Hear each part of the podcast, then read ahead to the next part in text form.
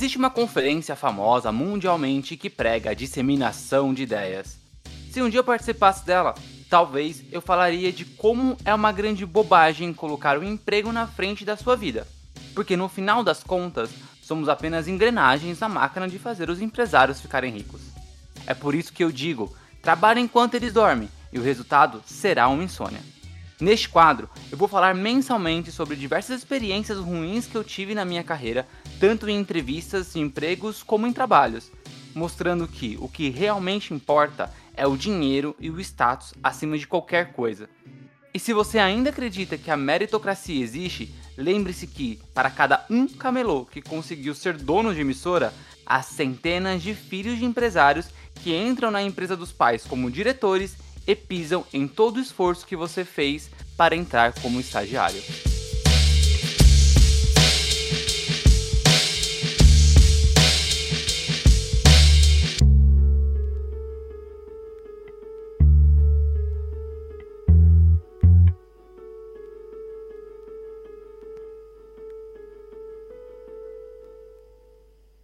Divergência Criativa apresenta TED Trabalha enquanto eles dormem. Episódio de hoje: O Leão de Prata.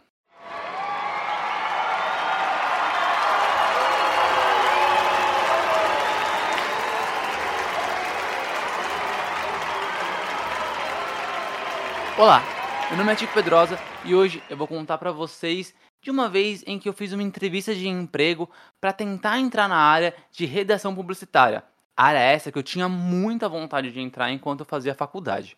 Bom, naquela época eu ainda estava bem no início da, da, minha formação como, como trabalhador em si, né? Então eu ainda trabalhava é, fora da minha área de estudo, né? Eu estava iniciando ainda a faculdade de publicidade e propaganda e eu trabalhava como balconista em uma livraria.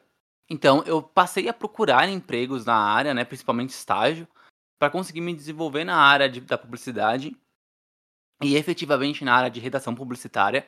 Então, eu enviava muito, é, muito muitos currículos, né? Para agência de publicidade, para área de marketing de empresa, né? Mas na verdade o que eu queria mesmo na época era conseguir ter alguma, alguma experiência na área de redação em agência, né? Em agência de publicidade. E aí, uma vez, eu fui chamado para uma entrevista em o que era aparentemente uma agência de pequeno porte na zona oeste aqui da capital de São Paulo. Quando eu cheguei na entrevista, né, na verdade, bom, não parecia muito uma agência, né, era a frente de uma casa. Até então, isso é muito comum, né? Existem várias, várias agências de publicidade bem pequenas, que ela é montada dentro de uma casa, né? E não necessariamente de um, de um local comercial, né? De uma sala comercial. Aqui mesmo em São Paulo, há outros tipos de empresas, como a agência de, de advocacia, imobiliárias e, e, outras empresas completamente fora da área de publicidade que estão estabelecidas em casas, né? E não, e não necessariamente em salas comerciais. Então, beleza, né? Eu cheguei lá na frente dessa casa, toquei a campainha e veio um cara me atendeu, pediu para entrar para fazer a entrevista.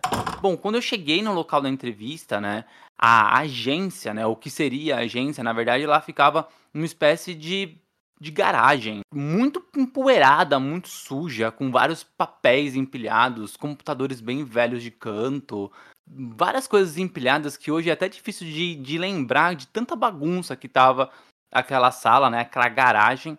É, mas uma coisa que dava para lembrar mesmo era da sujeira, né? Tinha muita poeira, muito pó, tipo, camadas e camadas, assim. Na entrevista, esse, esse, esse cara, né, que se apresentou como dono dessa, dessa house, né, de comunicação que ele chamava, ele, ele falou assim que ele estava montando, né, essa agência, na verdade ele já tinha outras pessoas que tinham trabalhado com ele e que ele estava procurando outras pessoas para essa oportunidade, né? É, para renovar a equipe que aparentemente era só de uma pessoa. Ele mesmo. Nessa conversa, ele foi super egocêntrico e começou a falar de como a carreira dele decolou né, na área de publicidade e propaganda. Ele, que era um engenheiro de formação, decidiu largar a engenharia para ser publicitário. Só que ele não queria simplesmente ser qualquer publicitário. Quando ele quis começar a fazer parte desse universo da publicidade, ele falou assim: Não quero ser qualquer publicitário, eu quero ganhar um Cannes. Bom, para quem não sabe, o Cannes é a principal premiação da publicidade mundial. Aí diz ele que montou uma campanha para o Zoológico de São Paulo e ofereceu de graça. Né? Ele falou que era a primeira campanha que ele fez na vida dele e logo de cara ele queria entrar para ganhar um cane aí na publicidade. Na conversa dele, o zoológico aceitou essa campanha, ele montou a campanha sozinho e, pasmem, o cara ficou em segundo lugar, ganhando um leão de prata no Cannes. Depois dessa conversa, ele disse que estava em busca de mais prêmios e queria pessoas qualificadas para trabalhar do lado dele e perguntou quais foram os trabalhos que eu tinha feito até então. Bom, eu estava buscando uma vaga de estagiário e eu trabalhava ainda em uma livraria, eu era balconista, não, não, ainda não estava dentro da área de publicidade. Então eu falei que todos os meus trabalhos eram ainda coisas da faculdade. Né? Mostrei a pasta de materiais impressos, né, que eu tinha montado como um portfólio, e mostrei para ele os trabalhos feitos na faculdade. Além disso, já naquela época eu tinha alguns textos publicados em revistas e alguns textos publicados em sites. Então eu mostrei para ele também a, a, minha aptidão na escrita mais longa. O cara folheou, leu algumas coisas e fez um, um longo suspiro, parecendo super condescendente com a minha posição, e disse: Olha, menino, você tem muito potencial. E acredito que você vai aprender muito aqui do meu lado. Vamos fazer o seguinte: o que você acha de uma ajuda de custo de 300 reais? Bom, para vocês terem uma ideia, o salário mínimo na época estava em torno de é, 550 e 600 reais, né? 300 reais já era metade de um salário mínimo. Calma, mas essa ainda não era a super proposta dele. Além dos 300 reais de ajuda de custo, ele ainda oferecia absolutamente mais nada. Não tinha nem vale refeição, não tinha nem vale transporte.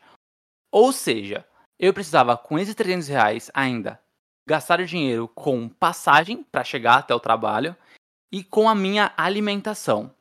E claro que eu ainda não mencionei que eu pagava a minha faculdade. Na época, a minha faculdade estava em torno de R$ 1.200. Eu ainda pagava com um bom desconto, porque eu sempre pagava antes do, da data de vencimento, o que me dava algum benefício. Além disso, posteriormente, ainda dois anos depois, eu passei a fazer o FIES, aonde melhorou bastante ali é, a distribuição do meu salário, com quanto precisava pagar da faculdade, já que com o FIES eu tinha financiado 50% da minha faculdade. Bom, mas naquela época ainda não tinha o FIES, eu precisava pagar ela 100%. Obviamente, com 300 reais, mesmo com um desconto na faculdade, eu não conseguia pagar, né? Acho que a conta não bate, e ainda mais pagar a faculdade, mais vale transporte, mais alimentação. E aí eu questionei esse cara e falei, então, é que com 300 reais eu não consigo nem pagar a faculdade, né, nem é, comer e, e pagar o transporte. Aí ele falou assim: Não, mas os seus pais não pagam a sua faculdade para você? Nesse momento eu consegui entender a enrascada que eu tava caindo, porque não só tudo que o cara tava me oferecendo era muito estranho, mas ele veio com essa ideia neoliberal idiota de que todas as pessoas têm a sua faculdade bancada pelos pais. Obviamente tem pessoas que têm a faculdade bancada pelos pais. Isso é bem legal quando os pais têm condição. No meu caso, não dava. Eu pagava a minha própria faculdade, né? Então, no momento em que ele falou isso, eu fechei a minha pasta e falei: "Ah, olha, infelizmente eu não vou conseguir aceitar essa proposta. Ela tá muito inviável para mim, porque não são os meus pais que pagam a minha faculdade. Mas o rapaz ainda tentou, né? E ele falou assim: Não, espere, antes de você ir embora, então eu vou propor outra coisa. Por que você não faz um exercícios por conta? Pega propagandas famosas né, de empresas como Coca-Cola, como Itaú, grandes emissoras como Globo, e refaz essas propagandas, né? Escreve ali novas chamadas e novos textos, né, para essas propagandas e para esses produtos. Me envia por e-mail que eu vou avaliar sua escrita. E vou falar se ela está boa ou não e você vai é, aprimorando. Obviamente, com um sorriso bem amarelo no rosto, eu falei: Claro, pode deixar. Eu te envio todos esses testes de escrita que eu vou fazer na faculdade. E aí o senhor fala se tá bom ou se tá ruim. Muito obrigado pela oportunidade. Apertei a mão dele, fui levado até o portão, saí e, Obviamente, eu não mandei absolutamente nada para esse cara, que era um tremendo de um picareta. Porque óbvio que ele queria esse trabalho de redação justamente para conseguir oferecer para outras empresas em nome dele. E, a propósito, quando cheguei em casa, eu ainda pesquisei todos os últimos ganhadores do Cannes, tanto o primeiro, segundo e terceiro colocado, e obviamente não tinha nenhum leão de prata para esse cara.